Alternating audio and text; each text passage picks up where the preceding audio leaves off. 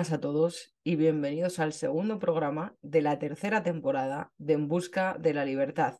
Hoy vamos a hablar de Irlanda. ¿Y por qué vamos a hablar de Irlanda? Porque hay que poner la atención en este país que ha sido sin duda un caso de éxito de, las reformas económicas dentro de la Unión Europea, que en la Unión Europea pues bueno, todos sabemos que las políticas económicas cada vez más intervencionistas están haciendo que nuestra economía sea cada vez menos atractiva. Entonces, bueno, eh, merece la pena poner el foco en Irlanda y merece la pena especialmente porque en el año 2011 Irlanda tuvo que ser rescatada. De hecho, si recordáis el término de PIX, que nos llamaban algunos medios británicos, ahí se incluía, eh, bueno, era una abreviatura de Portugal, Irlanda, Grecia y España, que eran los países que peor estaban de toda la Unión Europea.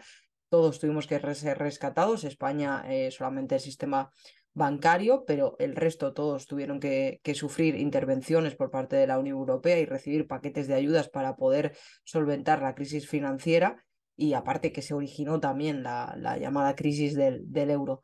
Bueno, pues 12 años después de ese momento, 12 años después de tocar fondo, Irlanda se encuentra en el tercer puesto en el índice de libertad económica de todo el mundo, o sea, es el tercer país del mundo con mayor libertad económica. Pero no solamente esto, sino que en la última década es el país en el que más ha descendido la presión fiscal de toda la OCDE. Son sin duda unos datos muy llamativos y que responden a un modelo de éxito económico. Y es que vamos a poner otro ejemplo que yo creo que muestra todavía más lo bien que lo ha hecho Irlanda en los últimos años. Y es que si medimos la riqueza por habitante, nos encontramos que el PIB per cápita de, Irlanda en el año 2010 estaba en 48.662 dólares, mientras que en el año 2021 estaba ya en 100.172 dólares. Es decir, que su riqueza por habitante se ha duplicado en esta última década. ¿Qué ha pasado en España? Por hacer una comparativa de ese mismo periodo de tiempo.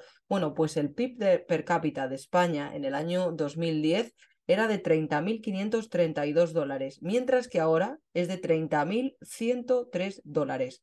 ¿Qué ha pasado? Pues que en España la riqueza por habitante no solo se ha estancado, sino que también ha descendido en la última década, mientras que en Irlanda se ha duplicado. Son unos datos espectaculares y alucinantes. Por ello, hoy vamos a hablar con Andrea Margón, que es experta en el mercado laboral.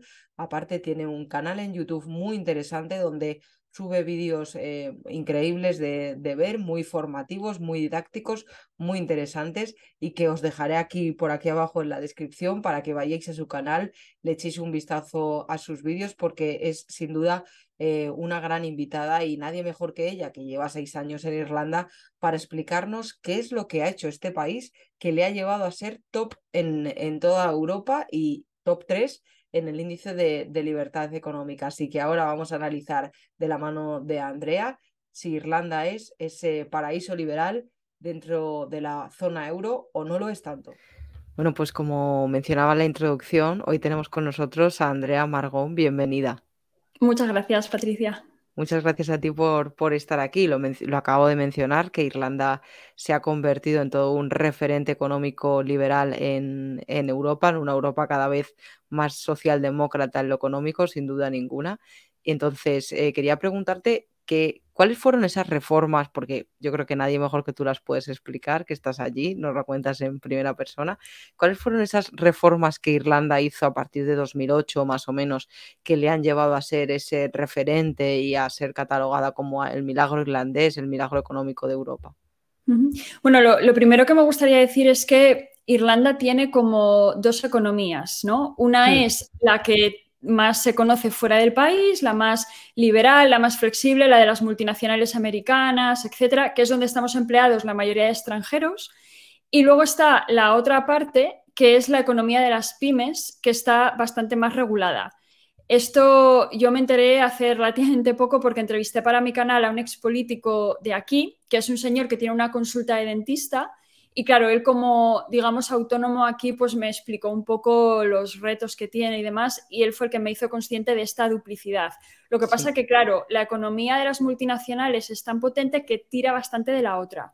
Pero, claro, yo no entiendo, y él también me lo decía, por qué no se aplica a la otra economía las facilidades, la flexibilidad que tiene la de las multinacionales. Pero bueno, en cuanto a las reformas, pues hubo una, que, bueno, un conjunto de reformas que fue muy impactante para el país, que fue en, a finales de 2011, el primer ministro de la época, que se llamaba Enda Kenny, presentó los presupuestos nacionales de 2012.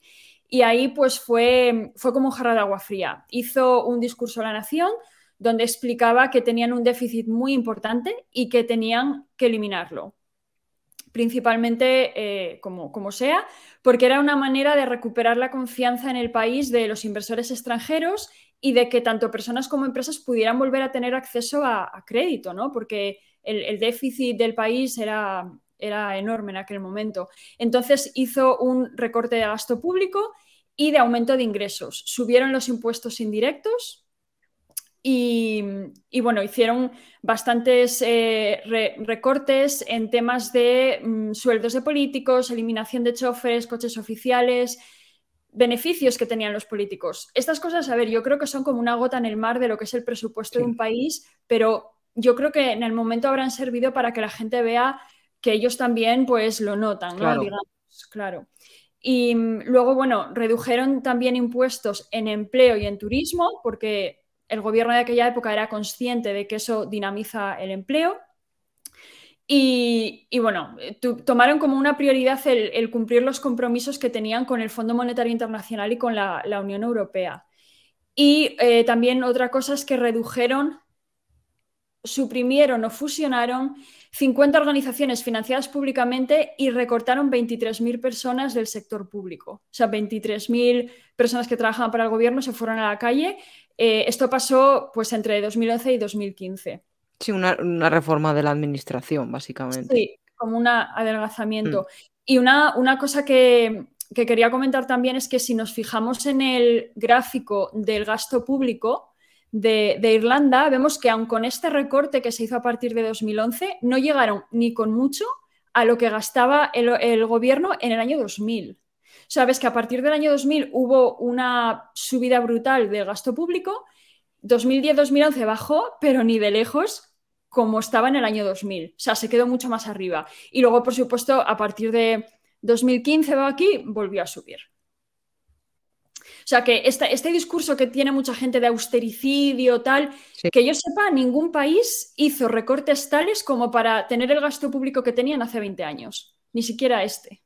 Entonces se puede estructurar, básicamente por resumir las reformas que has mencionado, en una reforma eh, fiscal para reducir eh, los, impuestos a la creación de riqueza, un adelgazamiento, como has mencionado, de la administración en 23.000 personas, creo que, has mencionado, y luego este recorte del gasto público, pero sin ir a cifras que sean demasiado escandalosas. Recorte de gasto público, aumento de ingresos con, el aumento de los impuestos indirectos. Hubo también una cosa muy interesante, que es que hicieron un referéndum para abolir el Senado, pero la gente mm. votó en contra. Que eso también creo que hubiera sido un ahorro importante, pero no sé muy bien por qué no salió. Quería preguntarte, Andrea, también eh, por la fiscalidad de Irlanda, porque muchas veces se ha mencionado que es su principal atractivo. Eh, ¿Tú crees que lo, que lo es? Eh, que la fiscalidad es como la punta de lanza, lo que hace que las multinacionales principales, pues, qué sé yo, como Amazon o Meta, estén allí.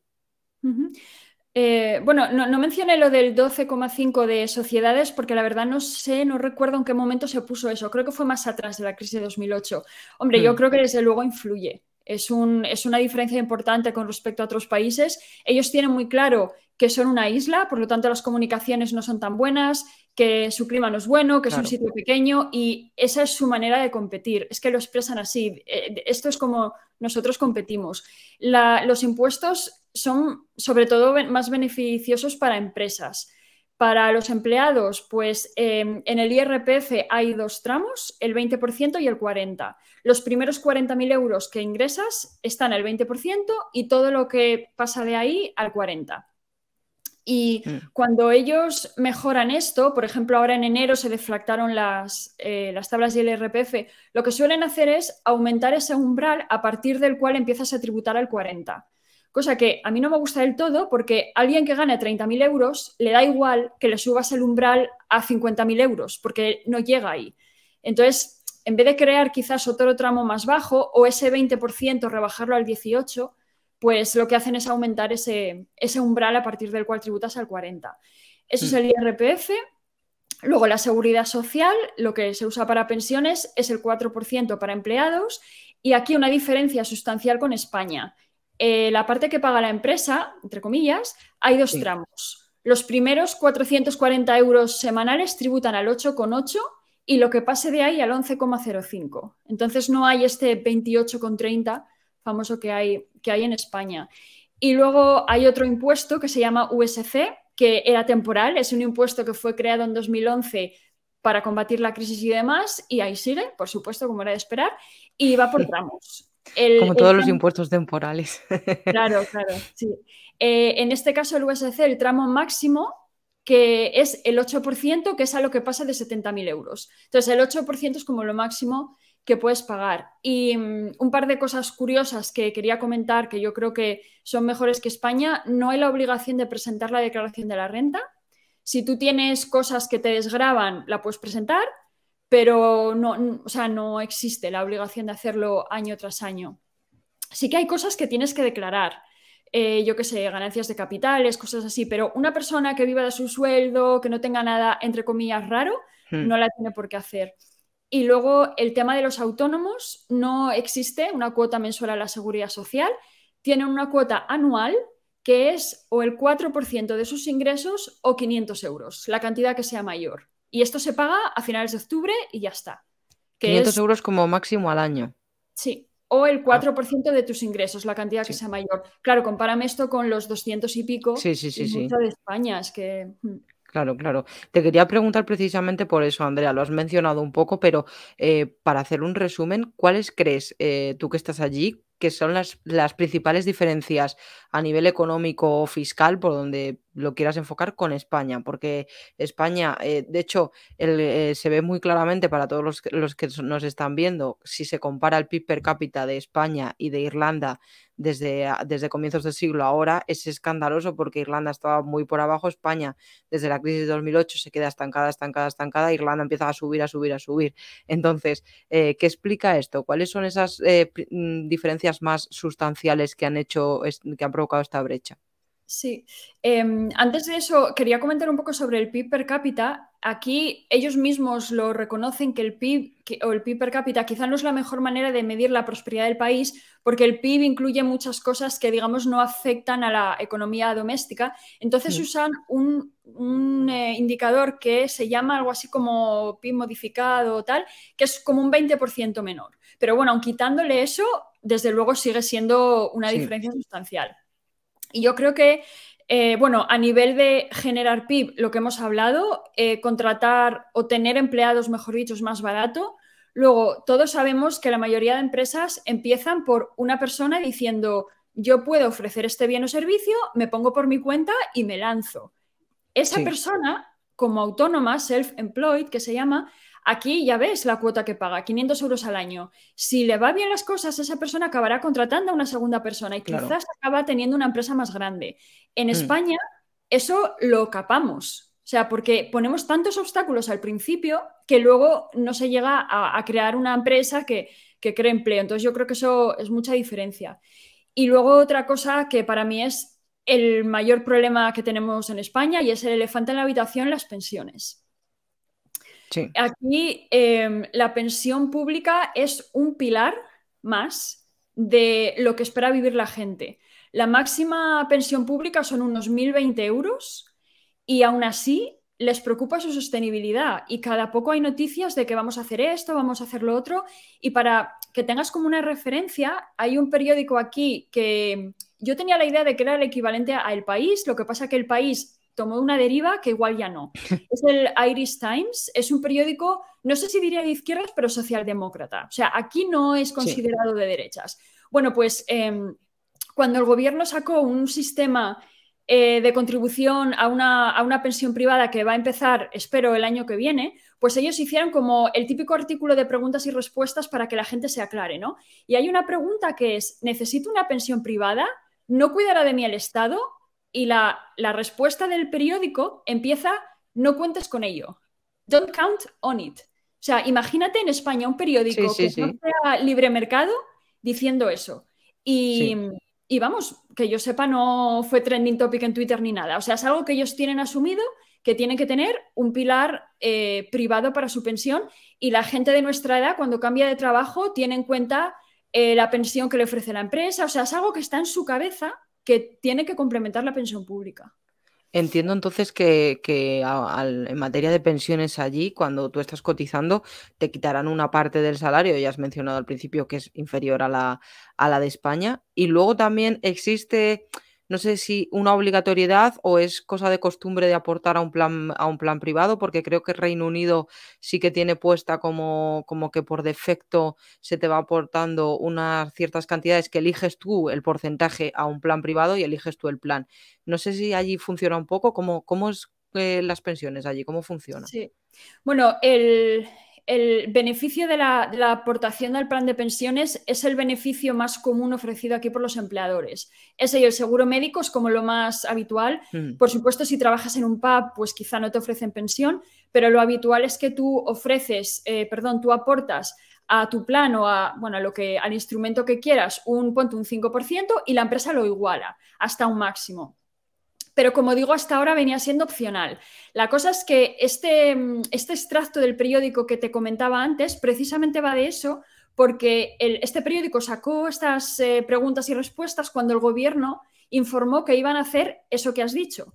El año que viene, si todo va bien, se va a poner un sistema de suscripción automática, según el cual todo, todo empleado va a ser suscrito a un plan de pensiones privado. Creo que va a haber cuatro opciones entre las que elegir, que habrá que ver entonces, por cada euro que el empleado aporte, el Estado aporta otro y la empresa aporta tres. Creo que era algo así. O sea, va a ser algo que construyan empleado, Estado y empresa para construir ese, ese pilar privado que complemente al público.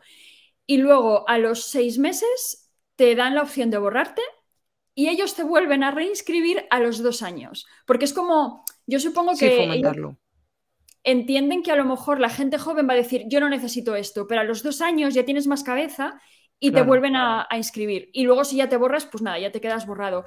Pero la cosa es que ellos, por encuestas y tal que han hecho, han visto que la mayoría de la gente que no tiene plan de pensiones privado o no invierte para su jubilación es por una mera cuestión de inercia. Porque no sé, ya lo veré, ya lo miraré. Entonces ellos dicen, si le suscribimos eh, obligatoriamente, digamos, automáticamente, la mayoría de la gente lo va a dejar correr y lo va a dejar ahí. Y eso es lo que quieren, que una mayoría de gente llegue a su jubilación con esa, con esa bolsa de, capital ahí. Eh, tengo otra preguntilla sobre las pensiones porque me ha surgido la duda. ¿La pensión pública también es como en España que tenemos este sistema, eh, digamos, piramidal, que los que estamos trabajando ahora pagamos la pensión de los que están jubilados? Bueno, sí, en el sentido de que lo que yo aporto por un impuesto que se llama PRSI va a pagar, que yo sepa, las pensiones de, la gente que está ahora jubilada. Lo que pasa es que es eso, o sea, aquí los salarios son bastante más altos y la pensión máxima pública son mil euros. Claro. Entonces, el gasto en pensiones en el, en el PIB del país es, no, no me acuerdo del dato, pero es mucho menor que en España. Por eso, porque las pensiones eh, no representan, es que la pensión máxima es bastante más baja que el SMI de aquí. Entonces... Hmm. Luego quería preguntarte también, porque has mencionado el tema de los autónomos, me parece muy interesante. Yo soy autónoma, lo sufro mis propias carnes en España. Eh, allí, por ejemplo, si tú quieres crear una empresa, eh, digamos, yo voy allí, quiero montar mi empresa o estar por como freelance, como estoy aquí, ¿qué tendría que pagar esta cuota anual que has mencionado, que es un máximo del 4% o de 500 euros? Luego, imagino que si soy empresa, el impuesto de sociedades, que es del 12,5, como has mencionado. Y luego, em, ¿hay que pagar IRPF, IVA, algo de este estilo, el equivalente? Claro, eh, eso creo que sí, que hay un UNRPF. Y luego el IVA, creo que solo tienes que declararlo a partir de que ingresas una cierta cantidad. Pero no, recuerdo la cantidad exacta. Lo puedo buscar y luego poner en los comentarios. Sí, sí, sí. Conozco a un chico, tengo una, entrevista con él en mi canal, un chico de Madrid que montó aquí como una academia digital de inglés y tal, y, y vamos, mm, por lo que contó, fue bastante fácil el, el pues lo, dejaremos en los comentarios también, pues no me parece muy interesante, sobre todo porque siempre se hace mucho la comparativa en redes, lo habrás visto seguramente, cuando ponen diferentes países y lo que se paga, pues yo que sé, cuota autónoma en Francia, en Portugal, en Italia. Eh, y en España, que es la más escandalosa y además es fija y el que ingresa poco no tiene manera de escabullirse, aunque ingreses cero euros un mes. Pero bueno, por eso, por eso te he preguntado, porque me parece muy, muy curioso. Quiero preguntarte también a continuación, Andrea, ¿cuáles son esos aspectos que hacen a, Irlanda más atractivo? Porque ya estamos hablando de una fiscalidad, en principio, más llamativa para los emprendedores, que me parece fundamental por ejemplo, en un país como España, el 99% son pymes, pues imagínate si tuviéramos estas cuotas de autónomos, la, lo que supondría de alivio para el bolsillo y utilizar ese dinero en lugar del Estado por fuera o para contratar a alguien o para inversión de la propia empresa y seguir creciendo. Sí, yo creo que en general es la facilidad para crear empresas y permitir que crezcan. Em, también menciono una entrevista que tengo con, Domingo Soriano sobre el mercado laboral y él contaba em, que hay muchas regulaciones que empiezan a aplicar a partir de que la empresa tiene 50 empleados. Entonces mm. ves que en España hay una bolsa sospechosamente grande de empresas que tienen entre 40 y 49 empleados. Y claro, las empresas no se lanzan a pasar de esa cifra hasta que no saben seguro que, digamos, les compensa. Mm. Porque, porque saben que en el empleado número 50 les llega todas estas regulaciones. Y es que eso es algo, yo trabajé en reclutamiento mucho tiempo y en una empresa en la que estuve teníamos una oficina en París, creo que era en París esto. Y en Francia hay una cosa similar, ¿no? A partir de que tienes tantos empleados, tienes un montón de regulaciones, entre ellas la obligación de tener un comité de empresa.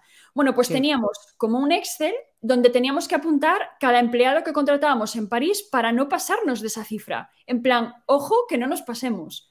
Y eso es algo que no se hacía para ninguna otra oficina. Entonces, nuestro crecimiento en la oficina de París estaba capado por eso. Y, bueno, supongo que con el tiempo se habrá aumentado, ¿no? Esa, se habrá sobrepasado esa cifra de empleados, pero hay que estar como muy seguro de, que todas esas regulaciones te compensen y que seas capaz de mantener ese, crecimiento. Mientras que en otros países donde eso no existe, pues contratas y, y bueno, y ya, a ver, como todo en la vida tiene su riesgo y ya veremos, ¿no?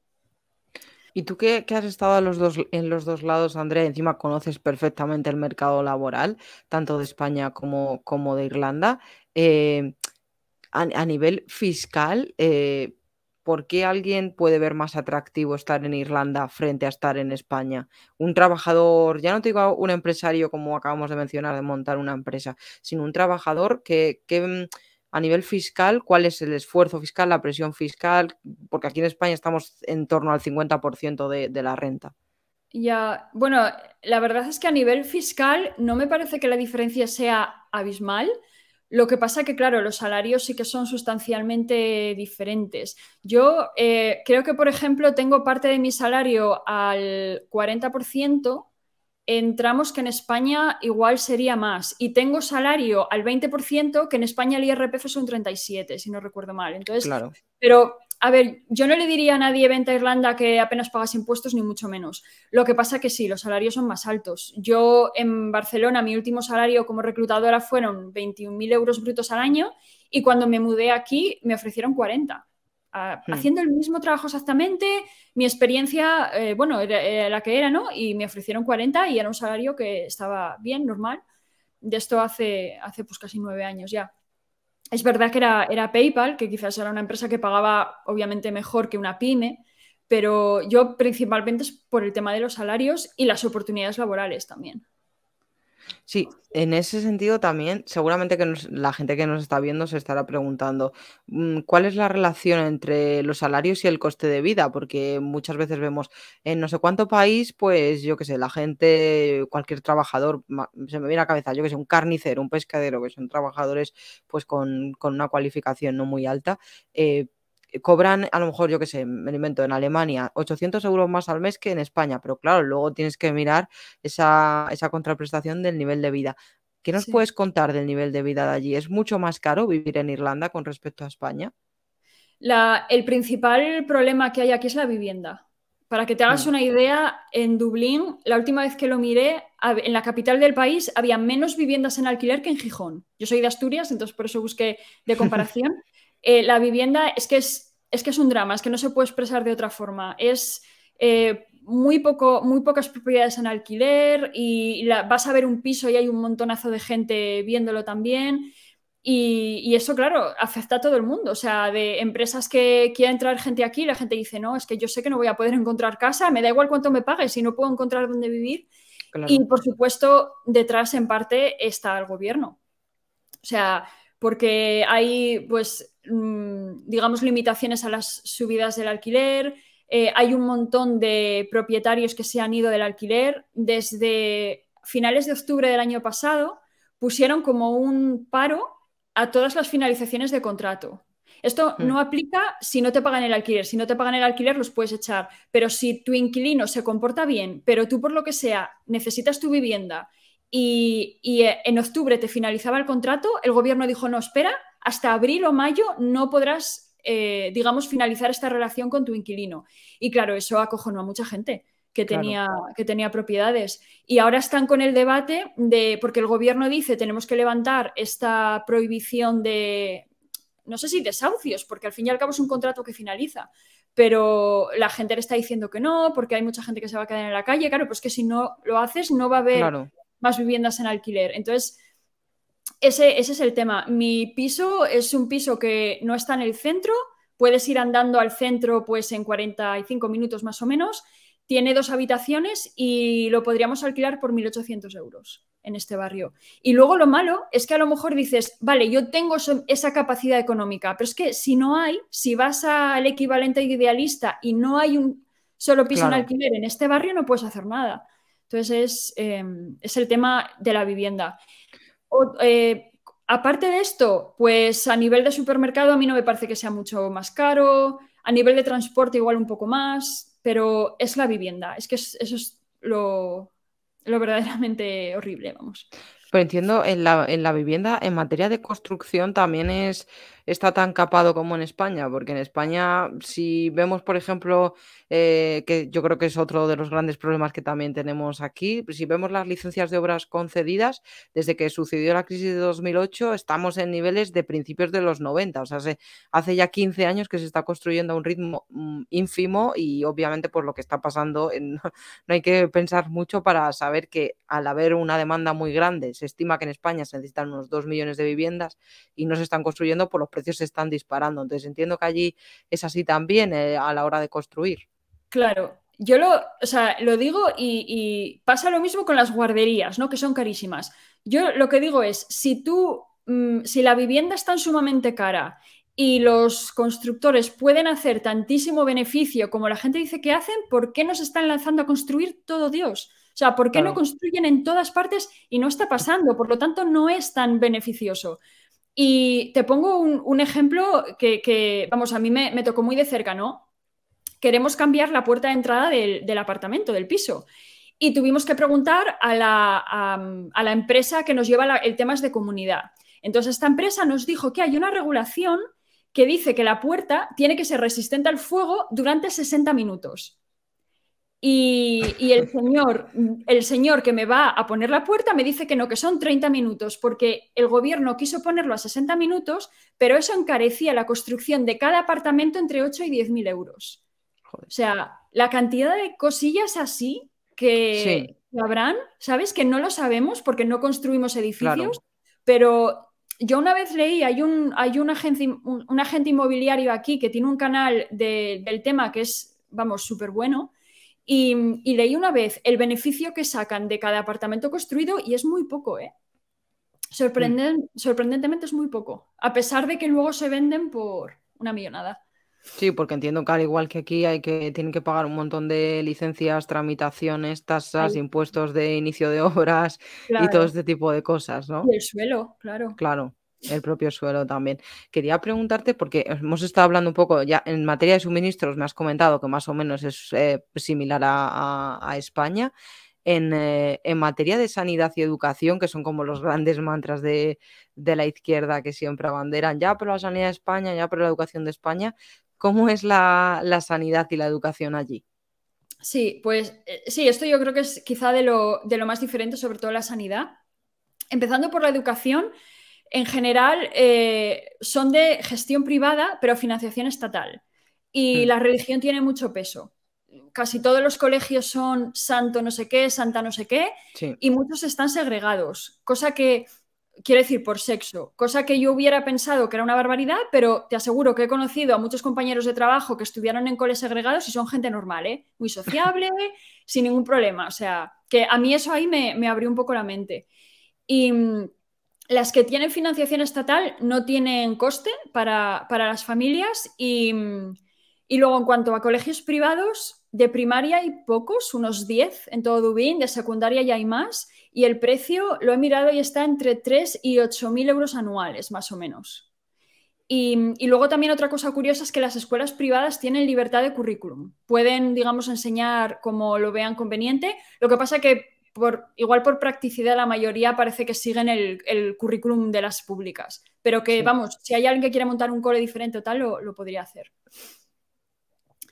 Y, y, luego la sanidad, la atención primaria es completamente privada. Es decir, yo elijo el médico igual que elijo el taller de mi coche. ¿Mm? Lo que pasa que hay como una eh, excepción que es la gente que tiene tarjeta del médico que te dan cuando tienes muy bajos ingresos, esa tarjeta te habilita para ir a cualquier médico de atención primaria y no pagar. Supongo que luego el médico se lo cobrará al Estado.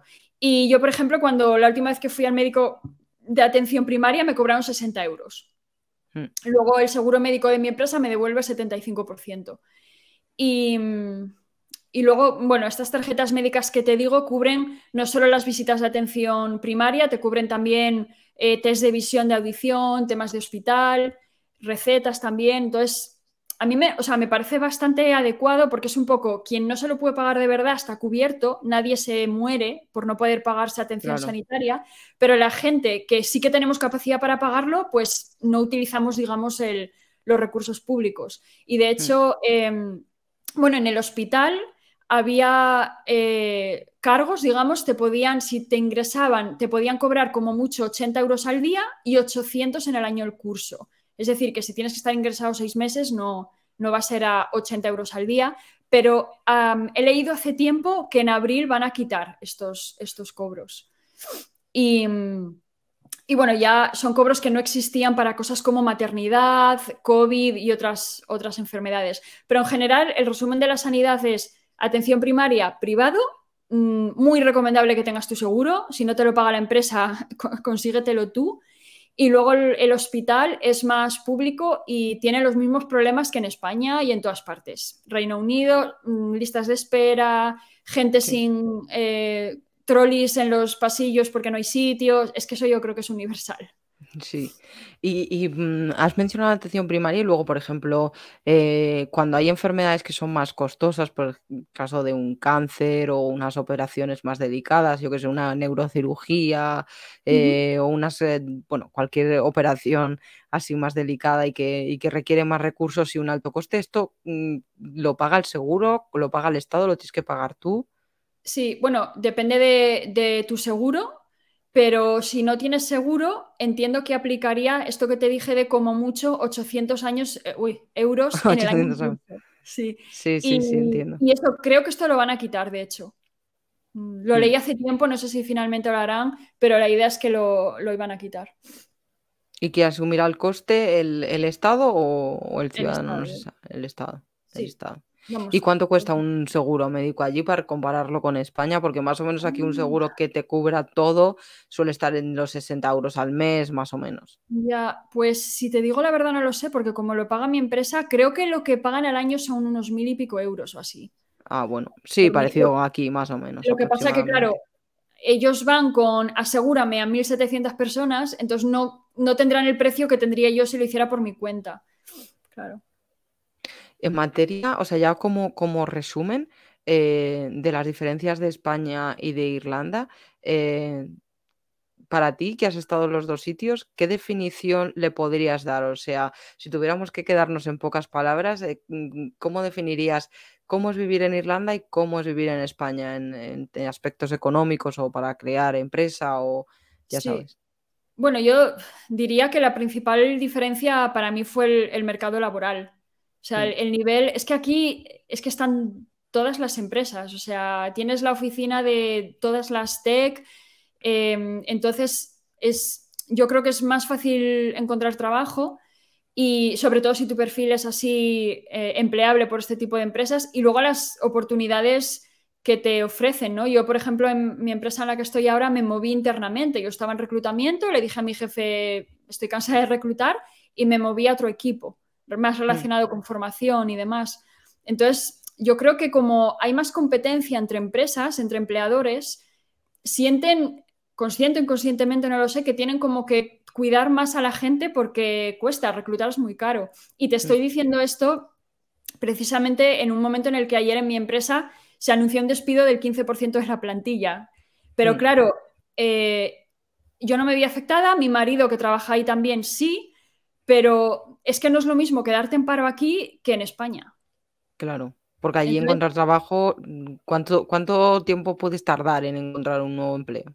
Eh, es que depende mucho de tu perfil. Eres programador, entonces probablemente un par de meses o así, pero, mm pero vamos, lo, que pasa en España a veces estar un año en paro, mm, yo creo que aquí es porque no quieres trabajar, sinceramente, si estás un año en paro. Otra cosa es que digas, no, es que yo mi perfil es este y solo quiero un trabajo de esto, pero si mm. vas en plan de casi lo que sea, encuentras trabajo, vamos, más rápido. Y esto, precisamente, esta experiencia que tuvimos ayer, que fue horroroso, porque fue, o sea, en mi, org, mm, en mi organización el 50% se fue fuera, era ver en Slack me ha tocado, me ha tocado, o sea, fue horrible. Y a mí esto lo que me enseñó, una de las cosas es que es bueno que haya cuanta más empresa mejor. Porque si ahora mismo Indeed, que es mi empresa, está pasando un mal momento, hay que recortar costes, yo lo entiendo, porque conozco, vamos, lo conozco, a ver, eh, llevo seis años aquí y confío en que el CEO si hizo esto es porque tiene que hacerlo, pero hmm. si hay mucha empresa, pues esta gente en un par de meses encontrará otra cosa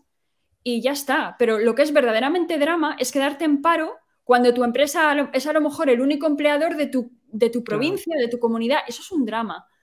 Y, yo creo que por eso deberíamos orientar eh, todos nuestros esfuerzos y todas las políticas a que haya cuanta más empresa mejor y que cuando esto pase y haya un despido colectivo, la gente, digamos, sea absorbida rápidamente por el mercado.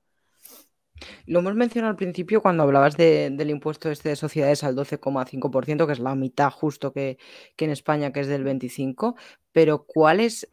Supongo que esto influirá mucho, pero eh, ¿qué es lo que hace que las empresas tecnológicas americanas se hayan asentado en Irlanda? No sé si es que ha habido, que también es posible, que haya habido como un efecto llamada, al asentarse una o dos, pues ya como que también atraes, o es porque eh, ha confluido que hay más talento, más talento dedicado al, con capacidades tecnológicas allí en Irlanda, de gente que tanto que viva allí o que, o que se han trasladado a vivir allí a propósito.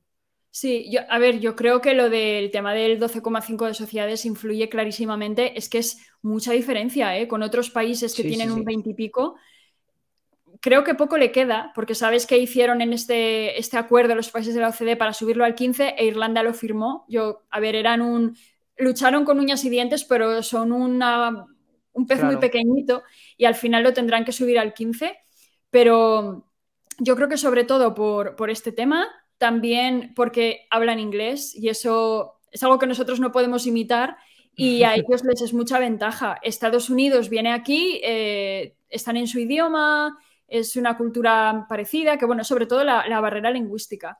Y luego también lo que decías el efecto llamada ahora mismo una empresa tech americana que piense en desembarcar en Europa, dices que yo me voy donde están todos, porque también me va a ser más fácil reclutar. Y, luego no sé si influirá, pero si buscas, por ejemplo, el volumen, el porcentaje de titulados universitarios eh, con respecto a toda de la población, aquí es de los más altos de Europa. Entonces, bueno, facilidad para reclutar, eh, facilidad con el idioma y buena fiscalidad. Es, por, pedirte una opinión personal totalmente, ¿tú crees que España podría aplicar reformas similares a las que hizo Irlanda en su momento? Has mencionado el año 2011, 2012, más o menos cuando se produjo esa crisis del euro que afectó a muchísimos países, Portugal, Grecia, España. Eh, ¿Crees que España podría extrapolar esas medidas o, o tú que has conocido aquí el mercado laboral y conoces también obviamente la economía española, eh, ¿por dónde tendríamos que empezar nosotros para seguir ese camino y, pues conseguir más o menos lo que ha conseguido Irlanda, que pasó de ser un país eh, pobre dentro de Europa a ser uno de los grandes líderes y sin duda uno de los que más ha crecido en, o si no el que más en estos últimos años. Sí, es, es, complicado. O sea, yo para empezar creo que con, el tema de las pensiones tenemos un, problemón, porque es, si no recuerdo mal, como el 40% de los presupuestos se van ahí. Em, y luego también tenemos muy en contra la mentalidad que hay en España de la empresa mala y el Estado me tiene que proteger de la empresa. Em, y luego yo creo que las políticas que habría que hacer es el tema de autónomos, porque como digo, esos son las semillas de las futuras empresas que van a crear empleo. O sea, facilitar todo lo posible a nivel financiero, de regulación, lo que sea, que la gente pueda, pueda crear empresas.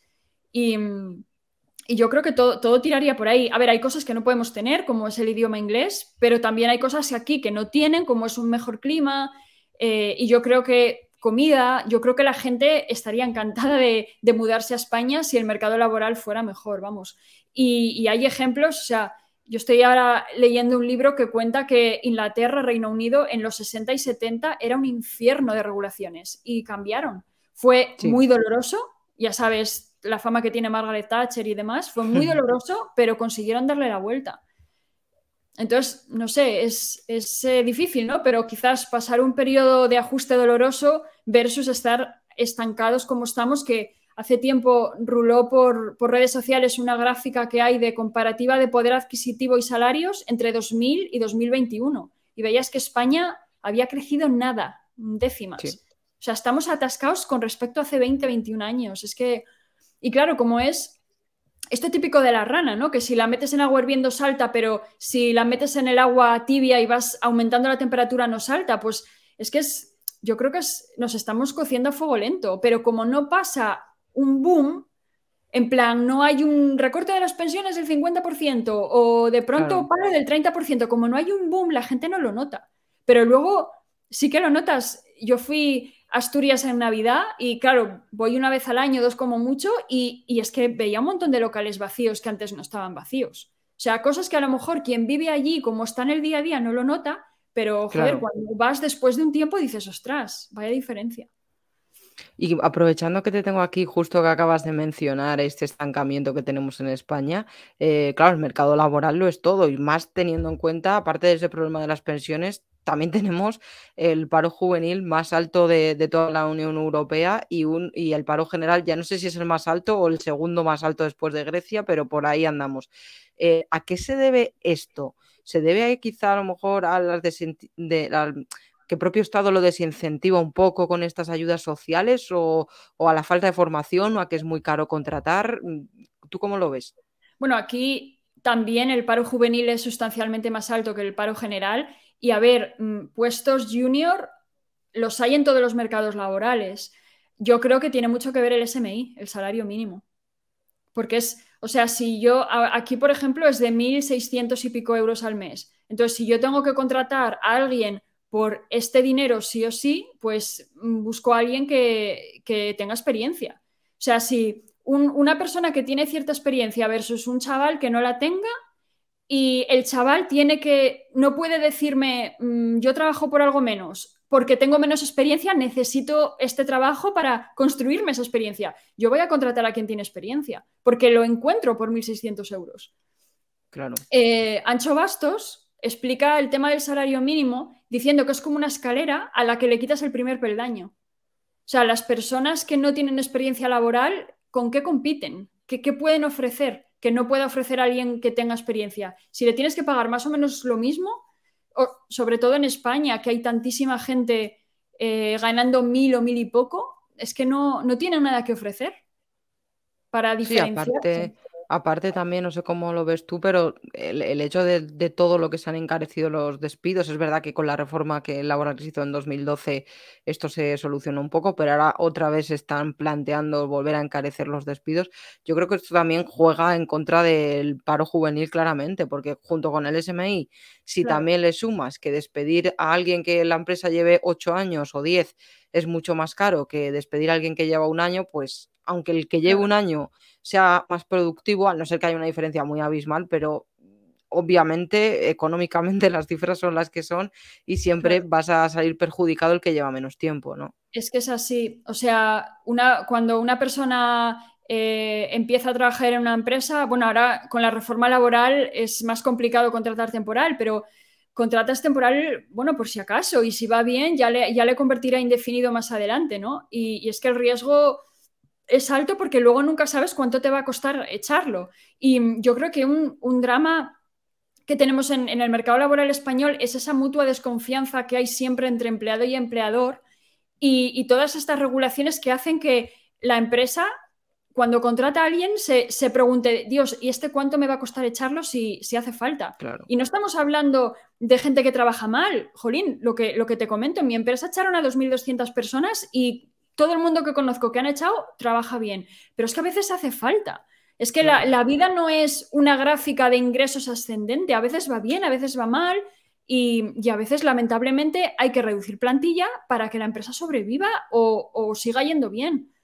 Es que eso es lo que mucha gente no entiende. Creen que, los empresarios despiden por capricho o para comprarse un tercer yate. Y no siempre es así. A veces es la supervivencia de la empresa.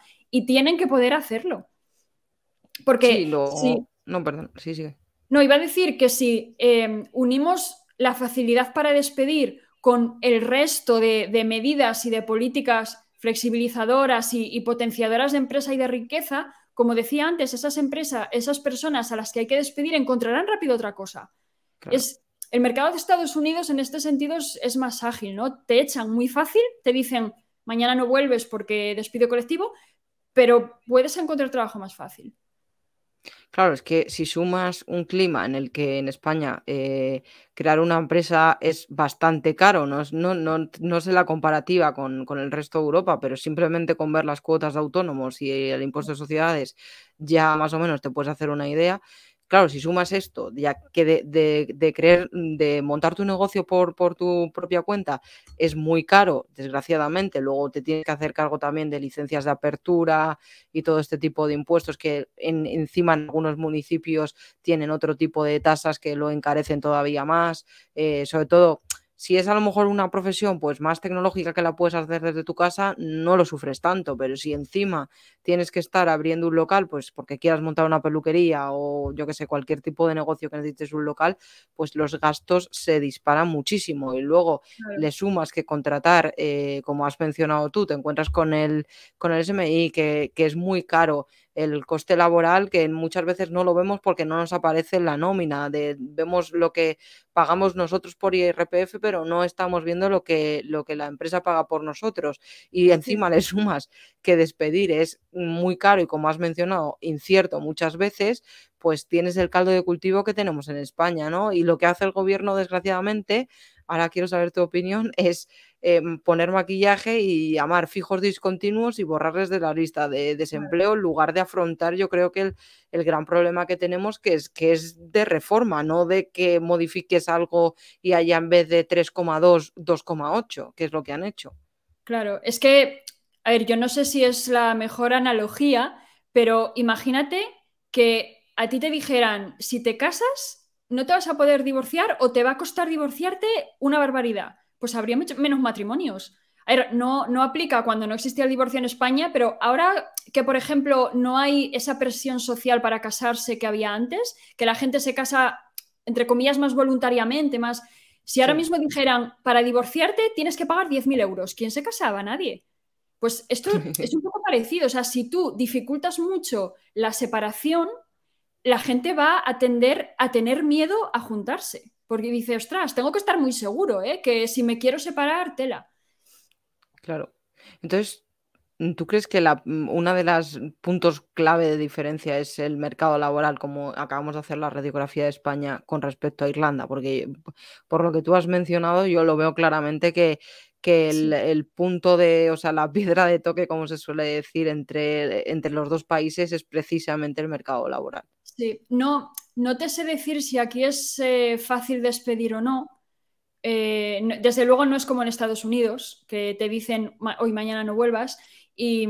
pero bueno, eh, sí, que en general es, un mercado más flexible y, Y, claro, mucha gente cuando nos oye hablar así de que debería ser más fácil despedir, cree que lo decimos para beneficiar a las empresas y la gente que se fastidie, pero es que no. O sea, es que esto, lo creamos o no, y sé que es muy poco intuitivo, en global nos beneficia a los trabajadores. Que contratarnos sea, implique menos riesgo, nos beneficia.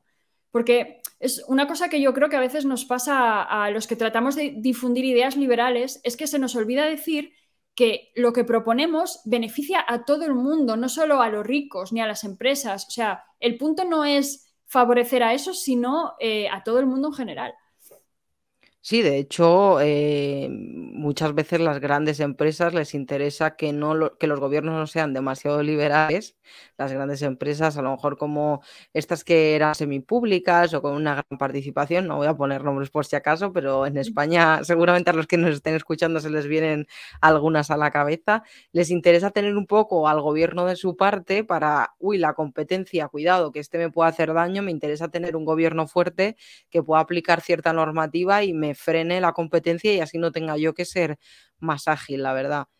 otra, otra cosa que dice Ancho Bastos sobre el SMI es que beneficia sobre todo a las grandes empresas, porque esas no lo pagan, se pueden permitir pagar más, pero como digo, es una escalera a la que le has quitado los peldaños para las pymes, porque les dificulta el crecer. Lo mismo que con las regulaciones y tal. Una empresa enorme puede permitirse tener a una persona contratada solamente dedicándose a asegurarse de que la empresa cumple con todas las regulaciones. Una pyme no puede permitirse eso. Entonces es como una maraña de cosas que hacen que sea muy difícil para las pymes llegar a tener un tamaño de telefónica o de empresas grandes. Y, ya por último, antes de hacerte la última pregunta, Andrea, me gustaría preguntarte porque muchas veces dice la gente, bueno, es que Irlanda es un paraíso fiscal dentro de Europa, ya lo sabes. Eh, me gustaría preguntarte si es paraíso fiscal eh, y si, sobre todo, si crees que es un modelo liberal o cuidado que no es tan liberal como puede parecer. Sí, a ver, el paraíso fiscal eh, todo el mundo sabe que tiene que haber, por ejemplo, opacidad, secreto bancario, eso aquí no lo hay.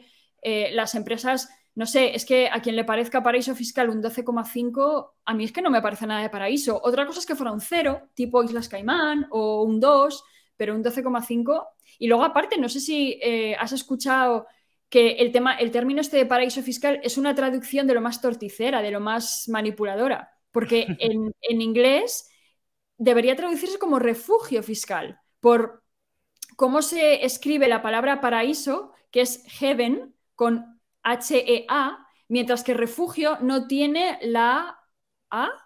Hay una diferencia de una letra. Una significa refugio y otra paraíso. Nosotros lo hemos traducido como paraíso, pero en realidad, si tú lees el término en inglés, significa refugio. Y claro, refugio implica que hay algo de lo que te tienes que refugiar. Mientras que paraíso no. Paraíso implica que tú eres un hedonista, que quieres irte al paraíso a disfrutar y que no hay un sitio, digamos, que te perjudica, que tú simplemente quieres irte al paraíso. Yo creo que eso es una trampa muy burda.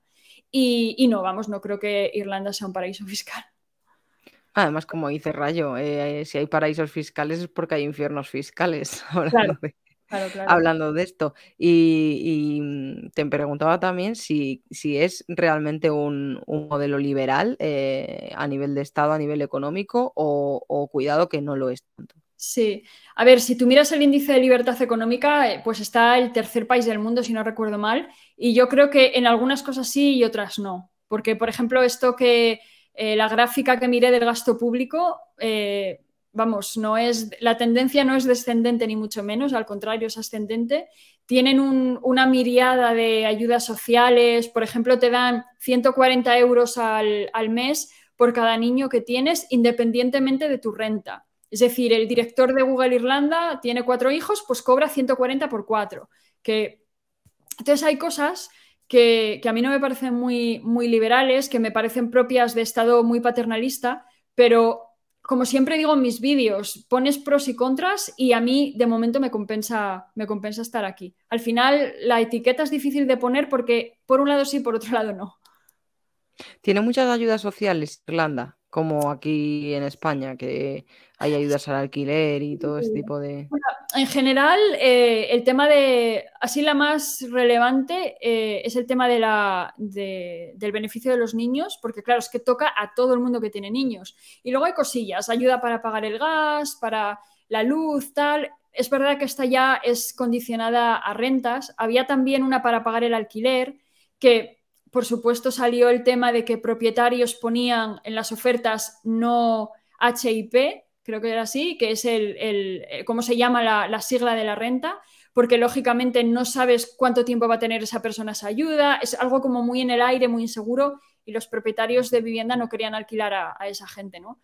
Eh, pero sí, yo diría que seguramente la mayoría de la gente aquí te dirá que no, que hay muy pocas ayudas, son muy bajas, pero a mí me parece que sí hay, sí. Sí, bueno, además eh, en España todavía controlamos bastante más de esto y además siempre se apuesta por, por incluir más ayudas. Y ya en tema de, administración es más flexible que en España, porque en España tenemos una burocracia que, se me ha olvidado preguntarte por esto y me parece fundamental. En España tenemos una burocracia que muchas veces eh, te chocas contra ella. O sea, yo alguna vez que he tenido que hacer un trámite yo desistí y dije que me lo lleve todo una asesoría, prefiero pagar antes de enfrentarme a Hacienda o a la Seguridad Social por mí misma. Entonces, eh, ¿cómo es allí la, en materia burocrática? Y luego otra cosa muy importante, si a nivel administrativo se ha apostado por una digitalización mayor, como igual se ha hecho en Estonia, aquí dentro de Europa. No tanto como en Estonia, em, pero bueno, sí que a ver, yo no he tenido que lidiar mucho con la administración porque, como te digo, no hay que hacer la declaración de la renta. Entonces la hice solo, pues lo típico, cuando me hice la ortodoncia, porque desgrababa algo, lo hice, pero tuve muy poca... Y todo, al menos con Hacienda, todo es online, funciona bastante bien em, en ese sentido, pero a nivel de más allá, sí que tienen algunas cosas curiosas, que es que yo creo que todavía tienen unas cosas un poco ancladas en el pasado, porque, por ejemplo, te, piden mandar cartas para cosas que yo creo que en España se haría online. Em, mm. Por ejemplo, cuando renové el, como la tarjeta de la seguridad social, igual era porque era pandemia o algo así, pero tuve que mandar una carta a un sitio, a una oficina, y era como, no sé, muy raro. Pero en general, sí, no, no tengo queja. Igual es porque no he tenido que lidiar con ellos, ¿eh? también puede ser. Y ya por último, Andrea, ahora sí que sí, eh, siempre pregunto a todos los invitados que nos eh, recomienden algún libro. No tiene por qué ser de economía, simplemente algún libro, puede ser una novela, el que sea. Ese libro que a lo mejor te ha dejado una esencia especial, un pozo que digas, joder, este lo volvería a leer o tomé muchas notas, lo aprendí mucho o me encantó. Sí, eh, pues creo que te diría Economía Básica de Thomas Sowell, porque es o sea, solamente viendo el índice ya puedes ver la cantidad de temas que trata y, y los relevantes que son. ¿eh? Por ejemplo, cuando habla del control de alquileres, te pone ejemplos de Nueva York, de San Francisco. O sea, está, está muy bien. Yo ese libro le leí, además que lo has mencionado, le leí hace poco, hace unos cinco meses o seis, y me gustó mucho sobre todo esa idea que se me quedó grabadísima, que es no hay que juzgar a las políticas eh, o sea, los políticos por las intenciones de sus políticas, sino por los resultados. Y dije, joder, es que es verdad que nosotros siempre juzgamos por el titular que dan y por la intención de vamos a controlar los precios de los alquileres, por ejemplo, en este caso, pero luego no evaluamos el daño que eso hace, porque en España, por ejemplo, lo sabrá seguramente, toda esta ley de vivienda que se ha aplicado, de control, de que no se puede revalorizar más del 2%, ahora ya estás viendo el efecto de que de repente han desaparecido no sé cuántas casas del mercado de alquiler y que, por ejemplo, el otro día la agencia negociadora de alquiler decía que los propietarios a la hora de estar renovando alquileres están prefiriendo sacar su casa del mercado del alquiler que renovar y perder esa renta. O sea, que es que es muy llamativo. Claro, normal. Y, más tal y como está el tema en España de que si te dejan de pagar no puedes echar. Es que eso, es, que eso da mucho miedo, la verdad. Y, te acuerdas también, creo que era en este libro donde ponía ejemplos de regulaciones draconianas que había en Estados Unidos hace décadas de los sindicatos en plan, creo que era una, por ejemplo, que había como una herramienta que podían usar, no sé si eran pintores o algo así, para hacer el trabajo más eficiente y los sindicatos consiguieron que se prohibiera usar esa herramienta porque iba a eliminar puestos de trabajo. O cosas como mm, si contratas a, mm, no sé, qué tipo de profesión era, tiene que ser un X% norteamericanos. O sea, regulaciones que dices, es que en la vida hubiera pensado que esto existió. Sí, sí. No, ahora también, por ejemplo, con todo este tema de la inteligencia artificial que se ha puesto muy de moda el chat GPT, creo que es que es, mucha gente dice, ah, es que va a acabar con puestos de trabajo, pero joder, al final esto siempre ha existido. Cuando empezó la revolución industrial y las máquinas hicieron trabajos que antes eran manuales, la gente también pensaba que se iban a quedar sin trabajo y unos hay por ahí muchos estudios que hablan de esto. Hay trabajos que obviamente tienen los días contados, pero gracias también a las nuevas tecnologías, surgen trabajos que, antes no existían. Hace 40 años, por ejemplo, eh, ¿quién se iba a dedicar a, ser programador de blockchain? Nadie, porque no existía. O a ser community manager, nadie. Y ahora a lo mejor hay un montón de community managers simplemente en España, ¿no? Claro, y es que la gente que se queja de eso, yo me pregunto, ¿y qué hacemos? ¿Lo paramos? Mm, ¿Hacemos que nadie invente nada más? ¿Que nadie seguimos eh, comprándole hielo al, señor que nos vende hielo en vez de tener una nevera? Es que no, no sé. Claro, se quejan de esto, pero no pueden proponer una alternativa porque no existe. La alternativa a eso es vivir mucho peor. Sí, ¿no? Y que al final yo creo que es que es propio el buscar el progreso y la mejora, yo creo que es algo propio del ser humano. Por eso también siempre ha triunfado el, modelo capitalista, porque a diferencia del comunismo, por ejemplo, que es un modelo impuesto y teórico y que se tiene que hacer desde el Estado, el capitalismo triunfa porque al final es lo que surge. Cuando te das libertad, todo ser humano lo que busca es mejorar eh, su calidad de vida. O sea, todos, aunque vivamos muy bien, eh, quieres tener una casa mejor o quieres tener un coche mejor o un trabajo ganar un poco más. Siempre buscamos eso. Entonces, eh, es que eso yo creo que no se puede parar tampoco. Y aparte que eh, todo este avance tecnológico lo que hace yo creo que es facilitarnos a todos la vida. Porque, por ejemplo, mm, se me viene a cabeza la, la aspiradora esta rumba ya no tienes que estar tú ahí perdiendo tiempo, la programas y, ya está. Te puede limpiar mejor o peor, puede haber opiniones de todos los tipos, pero es un trabajo y un tiempo que te quita que lo puedes dedicar a cosas eh, o simplemente a tiempo libre de que estés viendo Instagram, ¿sabes? Pero son tareas que, las están supliendo gracias a, las máquinas y que, como tú bien dices, no se puede parar, porque ¿qué haces? ¿Paramos todo tipo de avance? ¿Paramos el conocimiento? No, es que contra eso no se puede luchar. Es imposible, sí, sí.